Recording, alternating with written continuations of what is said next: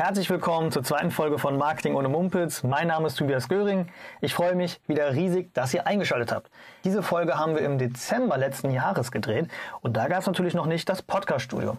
Das Podcast-Studio ist jetzt relativ weit, die Geräte stehen schon alle drin, es fehlen noch ein paar Kleinigkeiten. Das heißt, erst die Folge 4 wird dort gedreht. Die Folge 3, die haben wir heute schon gedreht. Heißt, der Ton ist wieder so ein bisschen, naja, ich hoffe, das stört euch nicht zu sehr. Wenn ihr Fragen habt oder Verbesserungsvorschläge, ich freue mich, wenn ihr mir die einfach schreibt. In dieser Folge habe ich mit Dr. Johanna Dahm über das Thema Entscheidung gesprochen. Und ich denke, jeder, der Entscheidungen treffen muss, der wird in der Corona-Krise extrem gefordert, denn wir haben es ja wieder gesehen, der neue Lockdown, das wird wieder relativ schnell entschieden. Also muss man natürlich auch schnell dann wieder reagieren darauf, wenn man vorher nicht schon Maßnahmen getroffen hat. Deshalb ist dieser Podcast ganz spannend für Leute, die Entscheidungen treffen müssen. Freut mich auf jeden Fall riesig, dass ihr, wie gesagt, eingeschaltet habt. So, und jetzt viel Spaß beim Zuhören.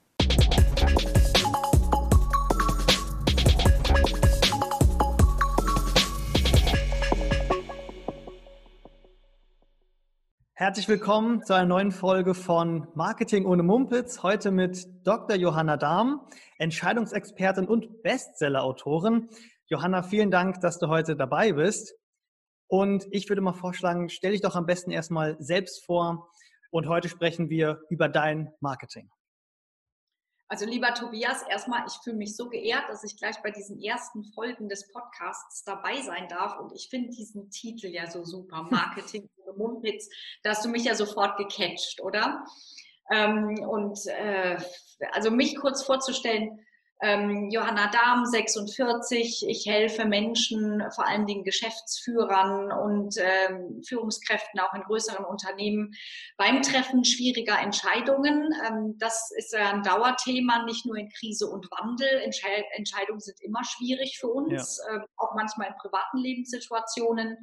Und insofern werde ich jetzt auch immer in ja, äh, früheren Situationen äh, auch dazu geholt, wenn also Entscheidungen anstehen, Firmenzukäufe, äh, ja, das leidige Thema auch, wie gehe ich mit dem Thema Personal um, mhm. also bringe ich Menschen in Kurzarbeit, muss ich mich von Menschen trennen, wie besetze ich Schlüsselpositionen, aber auch natürlich jetzt das Thema, äh, mache ich mich selbstständig, äh, gründe ich ein Spin-off, ähm, ich habe da eine coole Geschäftsidee, bringe ich die jetzt auf den Markt oder eher später. Es ist sehr vielfältig, ähm, wie ich Menschen begleiten darf, übrigens nicht nur im Inland, sondern auch im Ausland, ja. was auch daher rührt, dass ich in meiner Vergangenheit, ähm, also bis vor fünf Jahren ja selber im Konzern war und dann international internationale Führungsrolle hatte, auch Globalverantwortung hatte, was mir sehr viel Freude gemacht hat. Hm? Ja, und insofern äh, gerade eben noch, bevor wir gesprochen haben, übrigens mit einem Kunden gesprochen habe, der in Pakistan ist und dort mhm. Business macht. Also insofern äh, vielfältige Aufgaben gerade zu tun habe. Und du hast auch Bücher geschrieben. Mehrere. Ja, das stimmt. Ja, das stimmt. Magst du das einmal kurz, ganz kurz anreißen, was das so für Buchtitel sind, in welchem Bereich und dann kommen wir mhm. auch schon direkt zum Marketing davon. Okay, okay. Also ich habe mal drei mitgebracht, ja, die jetzt noch jüngeren Datum sind. Tatsächlich ähm, so der erste Amazon-Bestseller ist dieses Buch hier geworden. Das gibt es mhm. schon in dritter Auflage. Äh, Sucher suchen und Finder finden ähm, habe ich geschrieben 2018. Mhm. Und da ging es mal um dieses Thema Mitarbeiter äh, finden, binden und halten, angefangen so vom Personalmarketing, also Menschen begeistern, die noch gar nicht bei mir im Unternehmen arbeiten. Ja. Und dann, äh, wie ich sie rekrutiere, äh, wie ich sie entwickle und äh, wie ich sie dann auch im Unternehmen behalte, auch möglichst über lange Zeit, also auch auf Fachkräften, Führungskräfte zu machen und so weiter. Ähm, das ist geboren aus der Idee, tatsächlich, äh, dass ich für einen Kongress gebucht war und die mir gesagt haben, Johanna, äh, wäre cool, wenn du ein Buch dabei hättest für unsere Kongressbesucher. Und ich so dachte, hm, haben wir jetzt nicht unbedingt ein Buch. Und dann habe ich tatsächlich binnen acht Wochen dieses Buch geschrieben okay. und äh, auch auf den Markt gebracht. Es ist jetzt in dritter Auflage erschienen. Und ähm, die Leute lesen es tatsächlich gerne. Es gibt es auch als Hörbuch. Ja, und ähm, dann äh, in den ersten Wochen der Corona-Krise habe ich dann ein Buch herausgegeben, Praxis Personalmanagement, mhm. führen in Krisenzeiten mit 17 anderen Autoren, okay. alle komplementär arbeitend am Thema Führung und dort ist tatsächlich von der Geschäftsführung überführen durch Zahlen, Motivation, Bindungsinstrumente, Rekrutierungsinstrumente, äh, Profiling, also wie rekrutiere ich und ja. entwickle ich Leute, äh, bis hin zum Thema Delegation, Führungsverantwortung, Nachfolgeplanung sind hier also ganz viele Leute, die sich äh, beteiligt haben an diesem Buch. Daraus ist ein Videokurs auch entstanden, den mhm. man zusätzlich zum Buch auch eben nutzen kann. Ähm, auch gerade jetzt wichtig, wenn es äh, darum geht, wie führe ich digital, ja, also aus der ja. Ferne und wenn auch Führungsverantwortung übertragen wird, weil ganz viele Leute kriegen momentan Aufgaben, auf die sie gar nicht vorbereitet sind. Da würde ich auch sagen, das ist ein gutes Handwerkszeug. Ja, und dann mit dem Springer Verlag gemeinsam habe ich dieses Buch gemacht, kommt mhm. jetzt im Februar, die Entscheidungsmatrix ähm, sicherlich wird uns das Buch noch lange begleiten, weil hier drin steht, wie man gute und fundamentale Entscheidungen trifft. Ja. Ähm, da gibt es viele Ratgeber auf dem Markt, völlig unübersichtlich. Ähm, meins unterscheidet sich sicherlich darum, dass es eine Methode ist, die auf alle fundamentalen Entscheidungen zutrifft. Mhm. Und ähm, es ist erstmals ähm, ja so diese Kopf-Bauch-Entscheidung, die richtig gut, aber auch wissenschaftlich fundiert getroffen wird. Und dass du immer einen Plan B in der Tasche haben solltest und nicht immer ja. ein, alles auf eine Karte steckst. Äh, denn ähm, da sind jetzt schon viele an die Wand gefahren. Ich zeige, wie das geht, an gelebter und erlebter Praxis. Und was ich jetzt spannend finde, ähm, bei deinen Büchern zeigt man ja, also oder finde ich, sieht man schon, dass du dich jetzt in den letzten Monaten, finde ich, ähm, korrigiere mich, wenn ich falsch liege, dich schon sehr spezialisiert hast jetzt auf das Thema Entscheidungen. Ja, also da hast du einerseits richtig beobachtet und auf der anderen Seite ist es schon so, dass Entscheidungen mich über die 21 Jahre Berufstätigkeit ja. im Grunde immer begleitet haben. Ich habe es nur nie äh, so kommuniziert und so prononciert. Ja, also wenn ich äh, früher Menschen beim Entscheiden von Businessplanung, von ähm, Geschäftszukäufen im Merger zum Beispiel äh, unterstützt habe, in Turnaround-Situationen ja. unterstützt habe, bei Personalplanung, es waren immer Entscheidungen, ich habe es nur nie so genannt. Du hast aber völlig recht. Jetzt habe ich dieses thematisch zugespitzt und auch erstmal so benannt. Ja. Fällt es dir jetzt dadurch leichter, Marketing zu machen oder schwerer? Und dann möchte ich gleich darauf mal dann ähm, zu sprechen kommen, wie du dann jetzt Marketing machst. Aber mhm. es ist mhm. halt, äh, glaube ich, für, für viele ein Problem, dass sie alles anbieten, so einen großen Bauchladen haben.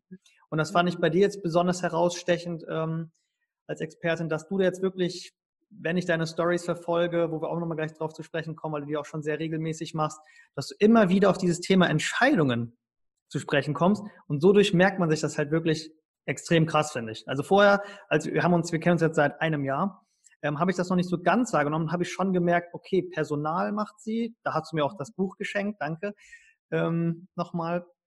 Aber jetzt merkt man halt wirklich krass, was du machst. Wie nimmst du das so wahr? Danke für das Feedback erstmal, das freut mich. Und äh, ja, natürlich hat jeder äh, Dienstleister, jeder Berater, jeder Coach natürlich immer so eine gewisse Breite. Mhm. Ähm, und auf der anderen Seite heißt es immer spezialisiert dich, fokussiert dich, geh in den Engpass und so weiter.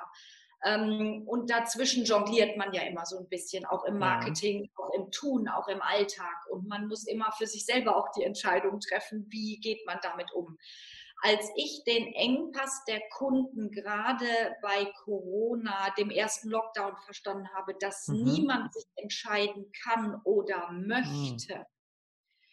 Und ich durch meine Akten durchgegangen bin, durch die Kundengesprächsnotizen gegangen bin und das Wort Entscheidung im Grunde immer aufflammte, habe ich gemerkt. Das, was ich ohnehin immer gemacht habe, ist der Kundenengpass. Okay. Da habe ich gesagt, gut. okay, jetzt nenn das Baby halt so, wie es heißt. Ja. Verstehe. Ja, Leute können, wollen sich nicht entscheiden oder dürfen sich auch manchmal nicht entscheiden, weil von oben eine Vorgabe gegeben ist oder von unten es nicht unterstützt wird, wie auch immer. Jetzt nenn das Baby einfach so, wie es heißt. Ja, beim Namen. Mhm. Entscheidung ist der Engpass. Du brauchst eine Matrix, eine Vorgabe, äh, wie Entscheidungen leichter getroffen werden. Haben mir die Leute gesagt, weißt du, wenn ich nur wüsste, wie ich die Entscheidung treffen kann, wenn mir jemand nur helfen würde und wenn mich jemand an der Hand nehme und da durchgehe. Und ich gedacht, gut, dann nehme ich es halt so, wie es ist. Und dann ging es sehr viel leichter. Ja, also Leute buchen mich jetzt tatsächlich und sagen, stell uns das mal vor. Und wie machst du jetzt Marketing? Also ich habe es ja gerade schon angesprochen, du machst Stories, aber ähm, was sind so für dich so die Haupt-Social-Media-Kanäle oder mhm. Online-Kanäle generell? Hm. Also zunächst mal habe ich, und ich komme gleich auf die Frage, äh, zunächst mal habe ich tatsächlich aufgebaut, aufeinander aufbauend Instrumente. Ja? Mhm. Also ich habe einen Entscheidungscall. Eine Stunde kann man mich anrufen, kann man buchen über meine Webseite und kann eine Stunde mir erklären, das ist mein Problem, äh, okay. wie soll ich es lösen? Ja, ganz einfach. Und da kriegst du aber auch in der Stunde eine Entscheidungsmöglichkeit. Ja? Darauf aufbauend kannst du bei mir buchen eine Mastermind. Da sind mhm. acht Leute drin. Die begleite ich acht Wochen lang und jeder kriegt binnen dieser acht Wochen neuen Businessplan, neue Entscheidungen, äh, neue Aufstellungen, äh, Lösung des Engpasses mit den anderen zusammen und die Leute lernen auch, wie sie da Entscheidungen treffen, auch für die Zukunft. Ja. Ja? Also das heißt, du nutzt schon ähm, die Website als Verkaufskanal und nicht ja. nur als ähm, Informationen anbieten. Ja, du kannst okay. darüber Gratis-Module, mhm. du kriegst darüber meine Vorträge, du kriegst darüber Gratis-Kapitel äh, aus den Büchern und so weiter. Du kriegst Informationen, aber du kannst darüber auch buchen. Genau, und du kannst darüber auch eben mein großes, mein großes Entscheidungsevent ähm, jetzt im kommenden Jahr auch buchen. Und zwar, wenn du jetzt an der Subskription hier meines neuen Buches Entscheidungsmatrix teilnimmst, kriegst du auch einen 500 Euro Gutschein mhm. für das neue ähm, Entscheidungsevent im kommenden Jahr. Dadurch möchte ich es auch den Leuten leichter machen, weil ich einfach weiß, wie schwer es ihnen fällt, die Entscheidung zu treffen, in ein Seminar zu gehen, was ja. ihnen hilft, Entscheidungen zu treffen. So, also da gibt es dann auch nochmal einen Bonus dazu. Also die Webseite, hast du recht, äh, hilft ähm, da beim äh, Informieren, Kaufen und besser werden. Ja, informieren, okay. lernen, kaufen. Das ist so ein Kanal. Ich bewerbe das momentan sehr stark über Instagram, mhm. weil die Leute, ähm, die aus dem Ingenieurs, aus dem äh, Pharma aus dem Steuerberatungs-, also Dienstleistungsbereich kommen, aber auch aus dem automatisierten Handwerksbereich, sind sehr viel auf Instagram. Da habe ich eine Frage nämlich dazu. Ja. Wie alt sind denn ungefähr deine, äh, deine Kunden? Sehr unterschiedlich. Ich würde aber sagen zwischen 35 und 55. Weil das ist ja spannend, weil wenn man sich ja äh, jetzt mal zurückversetzt von vor drei Jahren, mhm. da hat man ja, würde ich eher gesagt, wir setzen auf Facebook. Mhm. Und mhm. mittlerweile äh, sage ich auch mal wieder gerne als Beispiel, meine Eltern, meine, o äh, meine Oma nicht, aber mein Opa tatsächlich ist auch auf Instagram. Ähm, ja, ähm, so dass man jetzt schon sagen kann, äh, Instagram ist das neue Facebook. Und das finde ich jetzt spannend, dass du das jetzt für deine ja. Branche, deine Nische auch bestätigst, ähm, ja. dass die da ja. 35 bis 55 sind. Ähm, äh, also zumindest ist es jetzt in meinem Kunden, in meinem Kundenkreis so, äh, um die Leute, die ähm, sind auch da, um sich Informationen abzuholen. Also ich habe mhm. da einen gesunden Mix zwischen äh, einer, einem Zitat, ja, äh, einem Content, den ich liefere und der ist auch qualitativ hochwertig ähm, sodass ich ihnen Erfahrungen gebe aus meinen aktuellen Kundenprojekten und dann ja. aber auch wieder einen Online-Kongress, an dem ich teilnehme, gratis Tickets zur Verfügung stelle dort und so. Äh, und dann aber auch wieder sage, pass mal auf, wenn du noch mehr möchtest, dann kannst du jetzt ein Buch kaufen oder irgendetwas. Ja, also der, der Mix ist ganz gut zwischen ähm, Gratis-Content einfach, der schön aufgemacht ist, dann ein Online-Kurs, an dem man gratis teilnehmen kann, gegen natürlich eine E-Mail-Adresse und dann aber auch ein Produkt zum Kaufen. Okay, das ist spannend, weil ähm, da gibt es halt auch mehrere Strategien.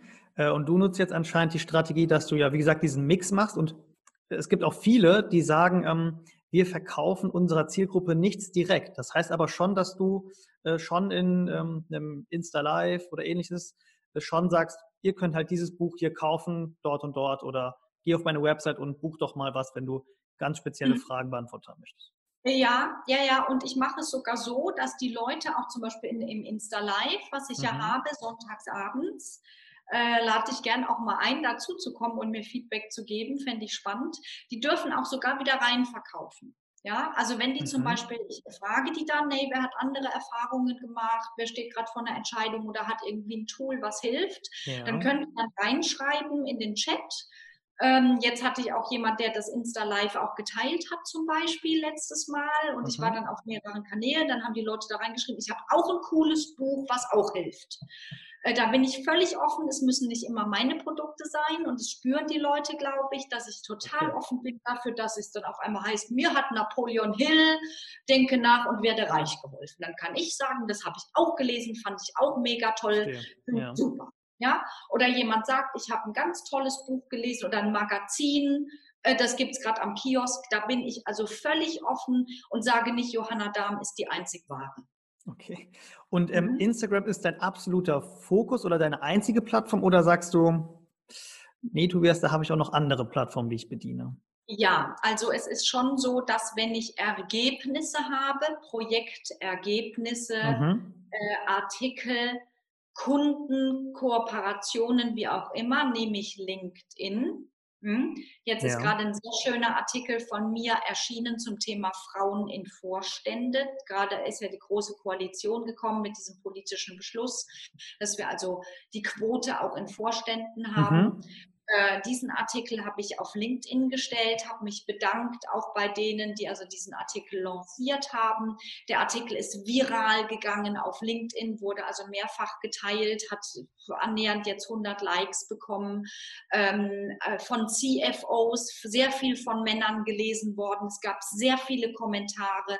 Sowas stelle ich dann, also was einen qualitativ hohen Content hat, ja. auch einen längeren Lesedauer und so stelle ich auf LinkedIn Kunden- und Kooperationsprojekte stelle ich ebenso auf LinkedIn, ne, benenne da auch immer die Beteiligten und so, sodass es dann auch eine höhere Reichweite bekommt. Und wie viel postest du so?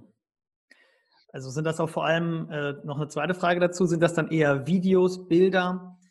Wie kann man mhm. sich das vorstellen, so dein, dein Mix, den du angesprochen hast? Ja, also auf LinkedIn, da bin ich so einmal in der Woche. Mhm. Ähm, ich, äh, ich like da aber auch, ohne dass ich aktiv poste. Ja, ja. also da versuche ich auch mein Netzwerk zu halten zu früheren Arbeitgebern und zu früheren Kolleginnen und Kollegen, einfach auch um zu verstehen, was die machen. Ähm, und da bin ich schon täglich einmal und like und bin da auch fleißig. Ja, das ist dann so in meinen Pausen oder am Abend, dass ich da nochmal bin. Auf äh, Instagram äh, versuche ich täglich eine Videostory zu machen. Mhm. Ja, Leute irgendwie nicht vergessen, dass ich irgendwie nicht nur so aussehe, statisch wie so eine Ikone auf dem Bild, ja, ja. auf dem ich so das Zitat des Tages oder so habe. Und ich bin inzwischen, glaube ich, auch äh, nachlässiger mit den Posts im Feed, mhm. ja, aber besser mit den, mit den Videobotschaften in der Story. Okay, sodass es, glaube ich, ja. Leuten auch Spaß macht, irgendwie zu verstehen, ah ja, heute ist in Hamburg, ah, heute ist im Homeoffice, hat mit dem und dem gesprochen. Ich habe gerade eben zum Beispiel gesagt, dass ich mit dir sprechen werde und mich darauf freue. Ja, und dann, dass die Leute so ein bisschen teilhaben können, was macht die denn eigentlich den ganzen Tag. Und ähm, da gibt es hier auch in der Agentur ähm, zwei Lager, sage ich mal, was jetzt kommt. Okay. Und okay. zwar, ähm, das eine Lager sagt, der Feed muss ähm, ästhetisch aussehen. Das heißt, so eine gewisse ja, die Bilder müssen den gleichen, die gleiche Farbtemperatur haben. Ja.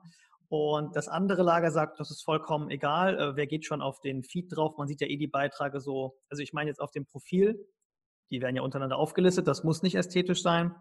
Wie stehst du dazu? Ist dir das vollkommen egal, sondern Hauptsache der, der Mehrwert stimmt oder das, was da steht? Oder ich denke ja immer, einen schönen Menschen kann nichts entstellen, ja. Na, nee, ja, ich bin, ich, ich bin da auch noch unentschlossen. Also ich mag eigentlich Bilder gar nicht so fürchterlich bearbeiten oder irgendwie da mhm. tausend Filter drauflegen und so. Bei manchen Leuten, da gucke ich den Feed an und denke, boah, sind die schön, dann begegne ich denen in live und denke mir, huch, äh, okay. von wann hat das Bild? Weißt du, das finde ich mhm. immer so unauthentisch, ja. Jetzt äh, kann man ja irgendwie Bilder komplett retuschieren, sodass der Hintergrund, da bist du in Südostasien und in Wirklichkeit saßt du ja irgendwie, weiß ich nicht, im Keller. Ähm, das ist für mich alles nicht, aber vielleicht bin ich dazu auch äh, aus einer anderen Generation. Ne? Also ich mag schon Ehrlichkeit und authentisch mhm. äh, zu sein und auch zu posten. Ähm, Ich merke aber auch, dass viele Leute da enorm viel investieren, wenn ich manche Feeds ja, äh, genau. Und ich bin da jetzt mal ehrlich und auch kaufmännisch. Ich habe da nicht die Zeit, ja. Und auf der anderen Seite Social Media bedeutet für mich, dass man es trotzdem selber macht und nicht irgendwie an eine Agentur gibt. Ja. ja? Äh, ich gucke, dass mein Feed aufgeräumt ist und dass diese Quote, äh, also dieses Zitat-Ding, dieses Zitatbild immer dasselbe Hintergrund ist und ich da was Anständiges mhm. schreibe. Das macht da vielleicht so ein bisschen die Ruhe in dem Feed aus. Hm? Und der Rest, hey, wenn es den Leuten nicht gefällt, dann gefällt es ihnen halt nicht. Weißt du, das darf dann jeder selber entscheiden. Wie viel Zeit investierst du denn jetzt für das, was du angesprochen hast? Also du machst, um das mal aufzuzählen, ähm, auf LinkedIn postest du dann so circa einmal die Woche. Ja. Ähm, ja. Dann für Instagram machst du Quotes, normale ja. Bilder auch von dir.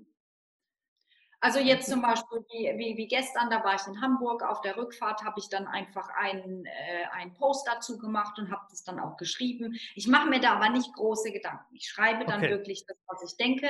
Ich spreche das auch rein mit der Diktierfunktion. Also ja. ich tippe nicht. Ne? Also ich bin da schon ziemlich effizient geworden und ich würde mal sagen, so ein Post kostet mich dann fünf bis acht Minuten, wenn man es dann nochmal korrigiert, mhm. ja bis man seine Hashtags darunter geschrieben hat. So ein äh, LinkedIn-Post äh, mit dem Artikel, weiß ich nicht, kostet dann auch nochmal zehn Minuten. Also so, das würde ich sagen, ist mein Zeitinvestment.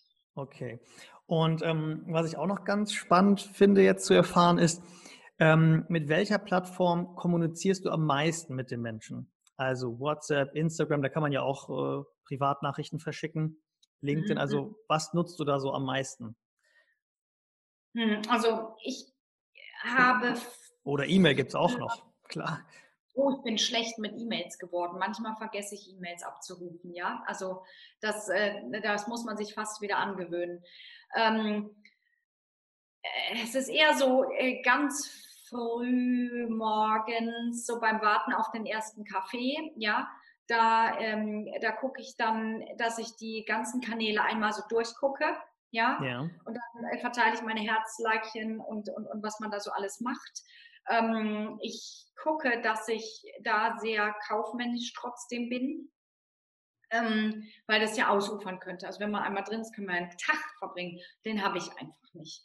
Ähm, und ich konzentriere mich aber dann darauf, meine eigenen Kanäle, also zum Beispiel die WhatsApp-Gruppen für Masterminds mhm. zum Beispiel. Da bin ich sehr ähm, sehr akribisch, dass mir da nichts entgeht, ja, äh, weil das würde ich mir nicht verzeihen. Hm? Also Ownership für eigene Kanäle, ja. das ist schon sehr wichtig.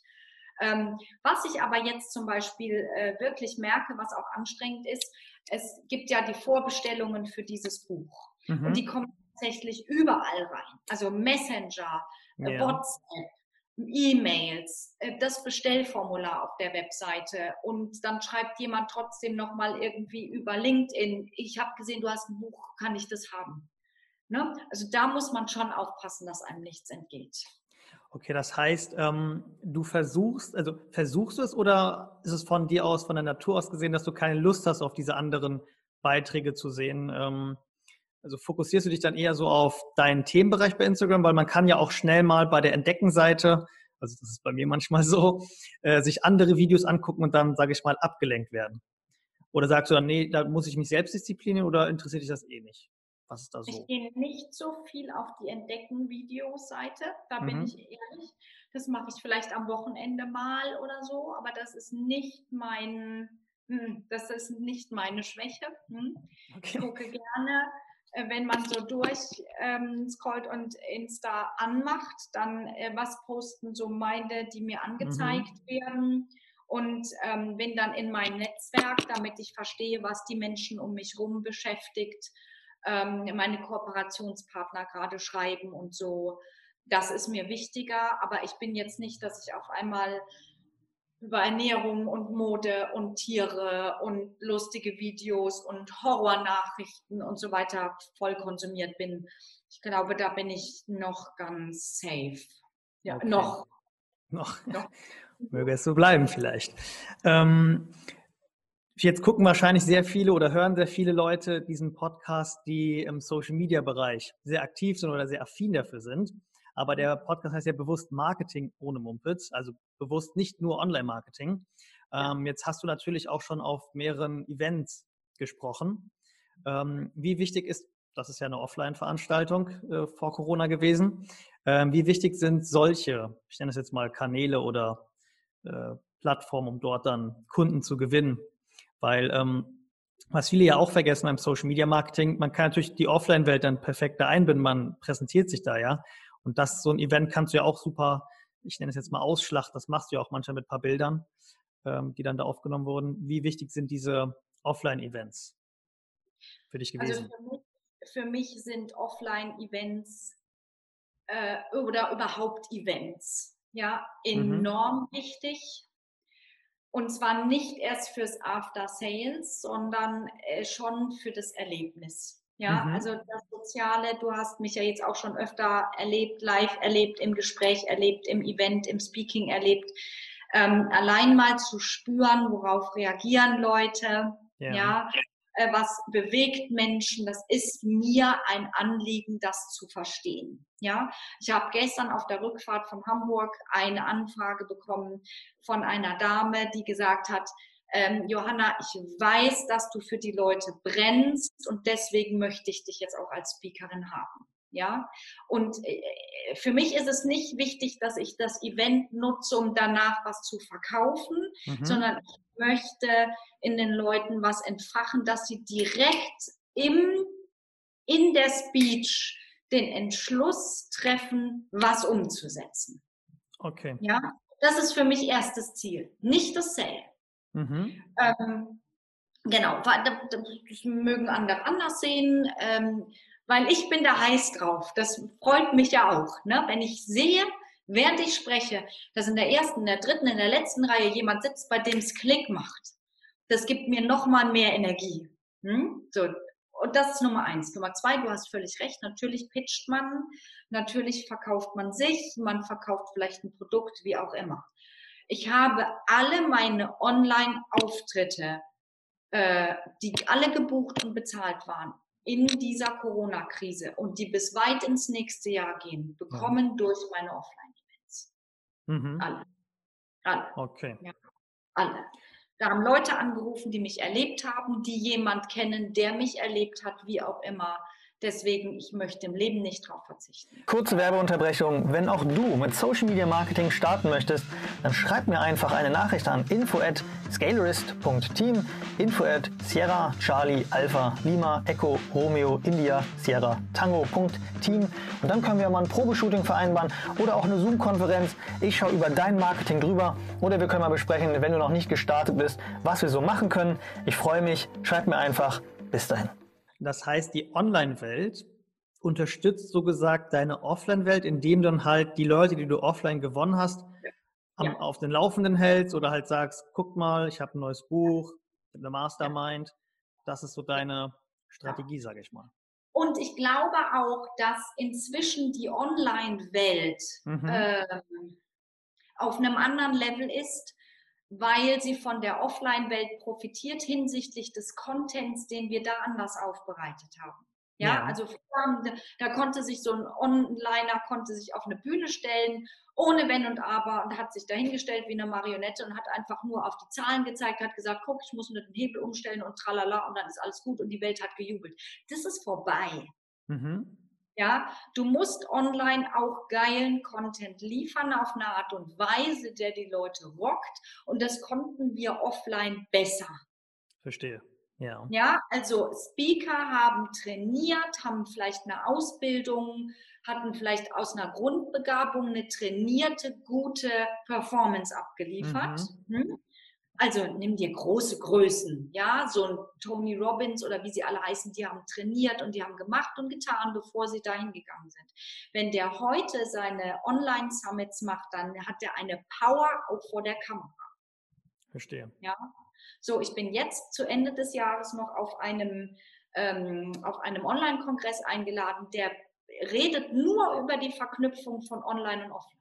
Mhm. Genau, weil die Online-Welt aufs nächste Level will mit gutem Offline-Content.